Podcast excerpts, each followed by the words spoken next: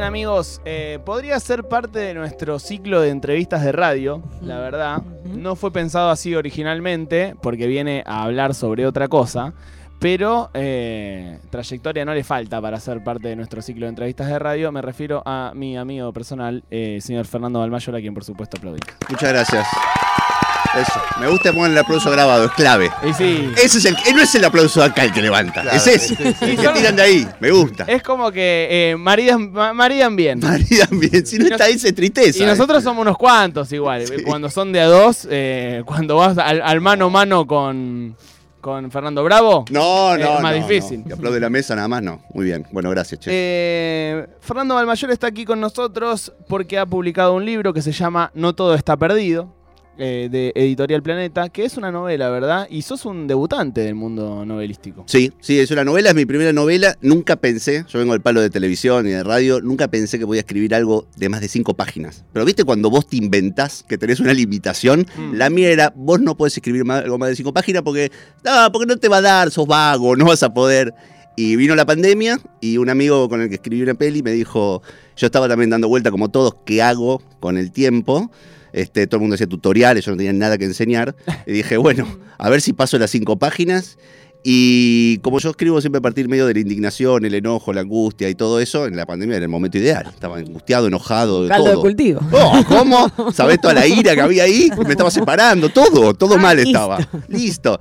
Y me senté y me di cuenta, dije, ¿cómo tardé tanto? Digo, fue espectacular, la pasé súper bien, me recontra cagué de risa. No ¿Te tenía reí? nadie diciéndome si era gracioso o no lo que escribía, que es el mal del guionista. Claro, eh, para quien no lo sepa, eh, Fer es guionista y, en la, y guionista de tele muchas veces y de radio, en donde muchas veces te encontrás con un feedback de un productor que te dice, "Eh, no es gracioso esto. ¿Por qué no probás por ahí? Vos no sos gracioso charlando, ¿por qué vas a saber escribir un guion? Eh, Bueno, pero nos pasa. ¿Y te reíste escribiéndolo? cagué de risa porque fui auténtico. Realmente, o sea, es bastante incorrecta la novela, o sea, me río y hago humor a partir de todas las cosas que me duelen y me angustian. O sea, en realidad le sacar los chistes es un dramón. Claro. Este, Y todo eso lo pude poner en... A mí me encanta reírme de, de lo que duele, es lo más divertido que hay. Entonces, bueno, desde mambos familiares hasta, hasta la vida misma, hasta ser padre, hasta todas las cosas que... que- que me preocupan o me conflictúan, los convertí en humor y no tener a nadie que me diga por dónde ir, sino ir yo solito, me pareció una experiencia buenísima. ¿Y empezaste sabiendo dónde ibas? Eh, más o menos sí, no, no puedo evitar estructurarlo. O sea, una historia tiene que tener tres pasos, que son los tres actos, inevitablemente tienen que estar para que tenga sentido y tenga, te atrape. Y después más o menos sabía la estructura general, pero después nada, empecé a escribir y ahí aparecían cosas nuevas en el medio. Y amigo, eh, todo el... Ya decirle entrenamiento es eh, un poco completar la pregunta, ¿no? Pero digo, todo el trabajo anterior de la tele, la radio, ¿sirve para algo? Para luego estos proyectos más largos como la peli, eh, el libro. ¿Hay algo de todo ese bagaje que se vuelca? ¿O son dos caminos totalmente diferentes? No, hay el, el lo, el lo efectista de, de por ahí del humor. Digo, yo hago humor y hago humor desde que tengo 18 años, así que más o menos sé qué teclas tocar para hacer reír yo, los- las mías, ¿no? Mm. Pero después, por ejemplo, lo que yo siempre he pensado, digo, yo no soy, eh, apenas terminé la secundaria pidiendo la hora, digo, ¿cómo, cómo hago para redactar? Y no, redacto como redacto yo, no soy Borges, pero es una lectura que es llevadera, que es la, la gente que, o sea, si no te gusta leer o no tenés el hábito, te la lees en cuatro días, porque habla como vos, digamos, no, no, no soy, no trato de no, no ser yo cuando escribo. Se llama Eh. No todo está perdido. eh, lo tengo aquí en mis manos por primera vez. Tiene una tapa hermosísima. Divina, gente del planeta copadísima, la tapa que mandaron. Realmente muy hermosa. ¿Te interesa eh, hablar sobre de qué trata la novela o no es importante? La contratapa la, la dice, leo que sos locutor, Marquito, la contratapa la cuenta perfecto. Bien. Federico, el protagonista de esta historia, es un periodista de poca monta en un semanario de barrio. Mm. Su madre lo desprecia por no haber elegido una profesión mejor y la relación con su mujer y su hija cada vez va peor. Mm. Su único placer diario son las cervezas que compra en el super chino, regenteado por el amable Wang, Coco para los amigos, y su esposa Laura. Justo cuando eh, comienzan a llegar al país las primeras noticias sobre un nuevo virus. Ah, en tiempo real. Sí, en tiempo real. Era lo que te estaba pasando de verdad. ¿Pero cómo? Coco, No enfer- estaba la vacuna, ¿eh? No estaba la vacuna cuando lo escribí. Coco enferma y muere. ¿Habrá tenido el virus algo que ver? Federico se propone averiguarlo, más que por cariño a Coco, por la atracción que le produce su mujer. Eh, su acercamiento al caso va en paralelo a la propagación del virus y al deterioro del semanario donde trabaja, que amenaza con cerrar definitivamente. Federico tiene entonces una idea. ¿Por qué no refundar el semanario con un medio online? Con su investigación sobre el paciente cero como primer artículo. Cuando su reportaje, lleno de equívocos y medias verdades, llega a las redes, se pone en marcha un carrusel de consecuencias imprevisibles para su vida. No todo está perdido es una sátira genial de los tiempos actuales. Ay, por favor, Marco, dale. Con el, Marco te vi- dirá lo mismo. con el virus como telón de fondo y personajes absurdos y delirantes, la creación y propagación de fake news, la omnipresencia de las redes sociales, la crisis de la política, el fin de la privacidad son algunos de los temas presentes en esta novela que se lee con una sonrisa de principio a fin. Sí, bueno, algo así. El tipo está caliente con la China, en realidad, y por ir a ver a la China, este, hace esa primera entrevista y después lo que se da cuenta es que mintiendo como periodista le va mejor que diciendo la verdad. Fer, eh, tanto haciendo mm, el foristólogo con la negra, luego la peli, eh, acá también, otras ideas que hemos conversado. La idea de eh, el humor, las redes sociales, cómo las redes sociales eh, nos eh, atrofian un poco la cabeza, todo eso siento que está muy presente, ¿no? Sí. ¿Cómo te atrofia a vos la cabeza? Bueno, de hecho en el libro está fuerte, lo del foristólogo está. Es que pasa que yo, como hablamos, yo me indigno con los haters. Realmente me indigno. Entonces, ¿qué hago? ¿Me indigno o me río de ellos? Y siempre va a funcionar mejor reírse de ellos.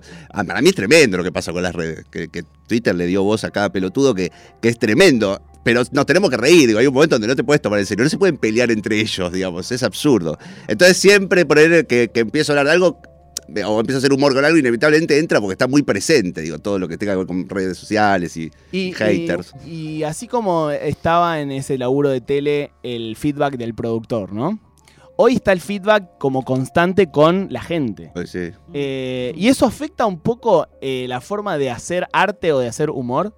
Total, porque el humor aparte, como siempre, te pasa en cualquier lado. Vos haces un chiste, para la mitad sos un genio y para la otra mitad sos un pelotudo. No hay nada en el medio. Un tipo que Claro. se quiere hacer gracioso y no lo logra, que te quiere hacer reír y no lo logra, es un nabo. Pero hay otro que sí se ríe. Che, déjalo que se ría el otro. Viste, no lo condenen. Y es mucho más fuerte un comentario de, ah, no, sos un estúpido, Es que que un jaja. Es que sos un estúpido. Si vos haces un chiste y no se ríe, sos un estúpido. Si vos haces un comentario deportivo y no estás de acuerdo, eh, sos un vendido, qué sé yo. Pero si no sos un estúpido, es, Sí. es bravo el humor. Y, y el jaja en comentario no es tan fuerte como una risa. No, claro, no, claro, por supuesto. ¿Y cómo se hace? Porque eh, el chiste tiene una cosa como de lógica medio inmediata del remate de si funciona o no funciona. ¿Cómo aplicaste como esa manera de pensar humor a una novela que es una, una- una historia más extensa? Creo que la situación y eso, y los personajes eh, son humorísticos de por sí. O sea, me parece que, que- que está bueno que el hallazgo es ese, lo que, lo que le va pasando al tipo y la gente que aparece. Lo que le va pasando al tipo es un delirio. O sea, la mujer lo encierra en la pieza de servicio porque cree que tiene el virus, porque lo agarra abrazado a la China y está dos semanas el tipo y el tipo en realidad siente un alivio por estar solo y salir de la familia. O sea, toda la situación está disparatada. El presidente es un tipo que organiza un carnaval porque es un negacionista. Todo es tan disparatado que me parece que cuando vos armás ya la escena cómica, los chistes empiezan a salir solos. Mm. Vos ya te estás riendo lo que pasa, ¿viste? No tengo que hacer el chiste de tratatatán, Claro. sino que es Mm. como la- el contexto es gracioso. Mm. ¿Hay eh, una necesidad de sufrimiento para que surja un chiste o no? Es, a mí el que me gusta es ese. A mí me gusta el que sufre. Si, estamos, si, te- si te veo demasiado feliz o no tenés nada para contar o no la pasaste un poco mal, no me divierte. Hay, hay que decir algo aparte. El humor es un, para hablar, es para con- decir algo. Digamos. Yo digo mil cosas, pero digo con humor. ¿Y qué crees que dice la novela, amigo? Y primero no hay nada en ningún lado, lo que siempre hablamos, Marquito, o sea, esa búsqueda de... Esa es de- una máxima eh, que me ha regalado eh, Fernando Balmayor, que a mí me tranquiliza muchísimo. O sea, puede ser tomada como algo angustiante, pero a mí me tranquiliza demasiado, que es no hay nada en ningún lado. Eh, yo he tenido eh, revelaciones psicodélicas con esa frase. Como, realmente no hay nada en ningún lado y es fantástico que así sea. Así que eh, me encanta que esté acá, la, la voy a ir a buscar. ¿Qué más? Sí, claro, ¿no? esa búsqueda de que siempre crees que te falta algo y en Mm. realidad lo que tenés está bueno, ¿viste? Pero no, vos crees que te falta algo. Bueno, de eso habla también. Este, habla también de amigarse por ahí con los viejos, de las, las relaciones que uno tiene con los padres, que también por ahí a veces se crean vínculos chotos y, y no es para tanto. Eh, habla de- del amor, que es el amor, es que no es nada el amor, es- no, no es nada. Quizás la mejor definición, ¿no? no es O sea, nada. no es nada. La que no es nada. No es nada, canciones lindas es el amor. Sí, es un rato, qué sé Eh, Sí, yo. claro, ¿por qué le ponemos tanto al amor? Ay, total. Después te pones en pareja y dices, ay, pero ya no es lo que era. Y no es nada, hermano. O sea, la pasa más o menos bien, le gusta hacer lo mismo, listo. Nunca fue nada. Nunca fue nada, fue una cosa de unos meses, esa pasión loca, y después no es nada. Bueno, habla, habla de eso, habla de todo, de todo, de la dificultad de ser viejo, también de ser padre, que uno cree que, que también que tenés que, que ser padre. ¿Qué es ser padre? Nadie educó bien a un chico en la historia de la humanidad. Totalmente. ¿Por qué yo tengo que educar bien al mío. O sea, ¿por qué? No, pero tu hijo no sé qué, ahí el tuyo, y vos, y yo, y él de ahí, todos mal. Sí. Es verdad eso, nadie educó nunca bien a un No, hay- niño. Jamás. no- no creo que haya salido una persona bien en la historia de la humanidad. O Eh, sea, completamente. no hay un Ayer me ejemplo. dormí pensando eso. Nadie sabe nada. nadie sabe Nadie nada. sabe nada. pero nosotros queremos, como especie, queremos creer que sí, no, no, no nos tranquiliza la idea de que no sabemos nada. Entonces nos Total. queremos obligar a, que, a, a hacer que entendemos todo, ¿viste? Que la guita, que el amor, que la... No sabemos nada, hay que darle para adelante, no joder demasiado a los demás. Me Y te- siento muy aliviada. ¿eh? Sí, Sí, sí, posta. Es mi amigo. sí. Y, mm, y hay algo de, de, bueno, de esas, de esas cosas que uno quiere decir o que, que dice a través del libro, como de un trabajo medio terapéutico tuyo, como de ir encontrando esas respuestas en la escritura, o es más una eh, situación de me voy a sentar a decir esto.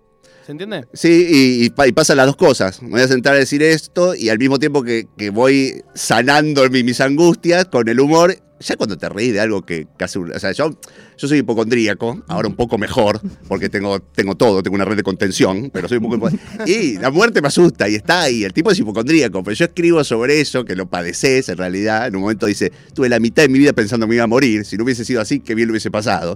Y sí, yo lo pienso para mí también eso. Pero en el momento que te reíste de eso, ya ha- hay algo que, que te- se te activa que es positivo, ¿viste? O sea, hay que tratar de reírse de las cosas que te duelen y ahí las curás. Y la novela un poco es terapéutica en ese sentido, para mí lo fue. De hecho, no la escribí pensando que iba a ser editada, simplemente la escribí para, como todos hicimos algo en la pandemia y le buscamos la vuelta, la escribí Mm. para mí. Mm. Y después tuve la suerte que ahora la veo y no la puedo creer. Este, pero lo hice sin. No tiene fines comerciales a la hora de ser escrita. O sea, la escribí realmente para pasarla bien yo y, y decir cosas, nada más. ¿Fue cambiando tu, mm, digamos, las cosas de las que te reís? ¿O te reís de lo mismo hace 20 años? Una pregunta, tengo que pensar para tal. Creo que, creo que básicamente es lo mismo. A mí me hace reír la maldad, pero también me río con Asterix. O sea, ¿entendés? O sea, y Asterix lo Qué sigo buena leyendo. historieta, Asterix, por favor. Ah, yo soy fan. Es buenísimo. Yo empecé a escribir por Asterix en realidad. Quería- yo quería ser humorista gráfico, yo quería ser Ah, Kino. ok. Querías escribir historietas. Yo quería escribir el- la contratapa de, de Clarín, cuando Clarín estaba mejor visto. Yo quería escribir el chiste. Pero después empecé a consumir historietas y vi, lo vi una vez los dibujos en Moebius y dije, yo soy malísimo dibujando. Y me quedé con el chiste. Pero el de Asterix eh, dibuja también o se lo No, escribe? no, ah, digo, por eso. escribe nada más. Me imagino. No, no, pues, pero eh, ahí tendría que haber encontrado un universo. Pero yo quería hacer eh, Caloi, Fontana Rosa, quería hacer Claro, el el que se chistecito. Pero, y dibujo, pero dibujo mal, claro. Yo creí que dibujaba muy bien porque. Que vandalicen una estatua de vez en cuando. Tipo, Que me vandalicen un gato. ¿Sabes la gana de hacer un gaturro que me lo vandalicen? Vos mereces tu pijurro. Yo quiero mi pijurro. Ahora voy a volver a tema de y decir, regate. Tato, reggaetón. andate una- y la vandalizamos, ya fue. Si fuera Nick estaría tan orgulloso. Porque es la única. Qué boludo el que no pueda disfrutar de pijurro, ¿no? Pero los otros, yo no sé ni cuántos estatus están. No tienen prensa. No, tal cual. Ahora me enteré que está hijito. No sabía que estaba hijito. No. El Gaturro es el más famoso, esté o no esté, esté en pie o no esté en pie. Es el, el- el monumento de la Pero estatua además es, famosa. es la única, eh, famosa o no, la única que convoca a la gente a hacer algo. Sí, moviliza. Sí, total. Es que Moviliza. ya lo dijimos, el odio moviliza más que el amor. Y Sí. la verdad que sí. Pero Sí. este fue una vandalización con alegría. El pueblo, viste que había gente que aplaudía, gente, padre- padres con chicos. Gente tocándole los pies. ¿Viste? Tipo, como O sea, para mí fue- un Nadie milagro. entusiasmó tanto Mafalda nunca. Eh, Fue Qatar eso. Fue tipo. Y, lo lindo, eh, gente que eh, cuando se llevaron el féretro de Pijurro, Sí. gente que llevó una, una lápida, ah, pusieron una lápida y hay gente que llevó flores a Pijurro. Yo estaba en la depre total y abrí Twitter y vi eso y dije, gracias, Listo, Pijurro. qué- la qué verdad. país, argentino loco. Pijurro. Gracias Sí. por ser argentino, Sí. Pijurro. Ya está en Google, lo pusieron en sitios religiosos. Entonces ya la Qué gastada no bárbaro, para. Es lo más bárbaro. sargento que mirá y es hermoso. Yo Sí. estaría orgulloso si fuera Nick, no sé Eh, sí, cómo lo vivió. es espectacular. Bueno, decías que te hace reír la maldad. Me hace reír la maldad, pero, pero, pero no la maldad en, en lastimar a la gente, la maldad en esto de, de reírte de lo incorrecto, de lo incómodo, de lo que no está tan bien reírse, digamos. Me parece que es, que es prefiero que aborden esos temas eh, con el humor a negarlos, digamos. Mm. Eh, entonces, por lo general suelo. es que yo, yo cuando vi Torrente 1, hasta fue hace, la vi el, el año que salió, en el 98. Yo estaba, eh, era el 1-1, estaba dando vueltas por Europa, como todos en el 1-1. Y- ¿Ya, ya trabajaste en Videomatch? No. eh, fue antes. No, mirá lo que, le- mirá lo que era el país. Había, venía nada más de laburar cinco años en radio. Y me fui un año, un año a Europa, con Hermoso. cinco años de radio. Hermoso. Bueno, otras épocas. Y estaba el Festival de San Sebastián y entré a ver Torrente sin saber lo que era y salí y dije, esto es lo que a mí me hace reír, porque era toda una incorrección, era una barbaridad para la época. Mm. Entonces, este, eso es como un ejemplo de cuando veo algo, ahora hay un montón de contenido así, cuando veo algo que es incorrecto, que toca temas que no está bien tocar, me río. O sea, inevitablemente eso a mí me activa el humor. Y no quiero llevarte a, a- como la típica pregunta sobre la deconstrucción, bla, bla, bla. Pero eh, siento que hay una mm, idea o una intención de, en los últimos años, cambiar como el objeto de burla del humor, ¿no? Eh, como que ya no reírse del que está tirado en el piso o del que, del, que es más fácil reírse, sino tratar de esa incorrección o esa eh, maldad necesaria, entre comillas, para el humor, redireccionarla y, como capaz reírse de otro, ¿no? Eh, ¿lo, lo, lo sentís en tu forma de hacer humor o no? Sí, qué sé yo, sí. Eh, yo me acuerdo antes cuando, no sé, las cámaras ocultas se bardeaban viejitos, qué sé yo, por ahí no es gracioso, hoy lo ves y no lo, porque reírte a alguien vulnerable no es gracioso. Sin duda no, reírte a alguien vulnerable no, pero yo creo que de todo se puede hacer humor, no sé, viste ahora con el feminismo, está muy bien, y después hay una tanda de humoristas como Bill Burr y comediantes americanos que se burlan del feminismo y está muy bien también. O sea, yo creo que con todo se puede hacer humor, pero tenés que tener la inteligencia y saber qué Tiene que ser gracioso el chiste. Tiene que ser gracioso el chiste, pero ¿a dónde? ¿A quién le, a, a qué le vas a dar? ¿Viste? No, si no, no. Y muchas veces se, se trata como de trazar una línea como si eso fuese posible. Y en realidad me- da la sensación, ¿no? Como que es más el tacto de dónde hacer el chiste, cuándo hacerlo, a quién hacérselo. Digo, no es como, con esta lista de cosas se puede hacer humor, con esta no. Mm. Eh, como, es más una cuestión de... eh, ¿Cómo se dice? Sentirla. Sentir, no sí, o de, ¿cómo, eh, hay una palabra que no me está saliendo, como de criterio, de tener criterio, ¿no? Sí. Eh, y eso no se puede explicar a veces. No, no se puede explicar. Y tampoco lo puedes pensar mucho si vas a hacer chiste, porque si te pones a pensar cada chiste que Claro. vas a hacer, no sé ninguno. Bien, vamos a hacerte amigo antes de despedirte el Kinichín. Es un sistema que tenemos aquí, es una mezcla entre la quiniela y el ichín. Ajá. Eh, ¿Cómo se- a ver cómo se mezcla aquí. Ah, me mirá. gusta esto. ¿Con los sueños? son eh, 80 números que le pertenecen a frases de personalidades destacadas del arte, de la cultura, de la política, de la guerra. Puede ser Manuel Belgrano, puede ser Tony Soprano, puede ser Fernando Peña Vamos. o eh. Aladín. Puede ser Ringo Bonavena. Ay, me Eh, quiero que me toque un copado ahora. Y bueno, del 1 al 80. 75. 75. Uy, la No. carita que pusiste. ¿Qué agarré? La- Pero lo puedes mandar por mail así los veo todos después, porque me queda en la duda. ¿Qué agarré? Frase de Patricia Sosa. ¿Qué? Pero No mirá es que había fácil. 80, había 80. No es tan fácil que aprendas a volar. ¿Te la puedes decir como pato? A ver, ¿cómo es?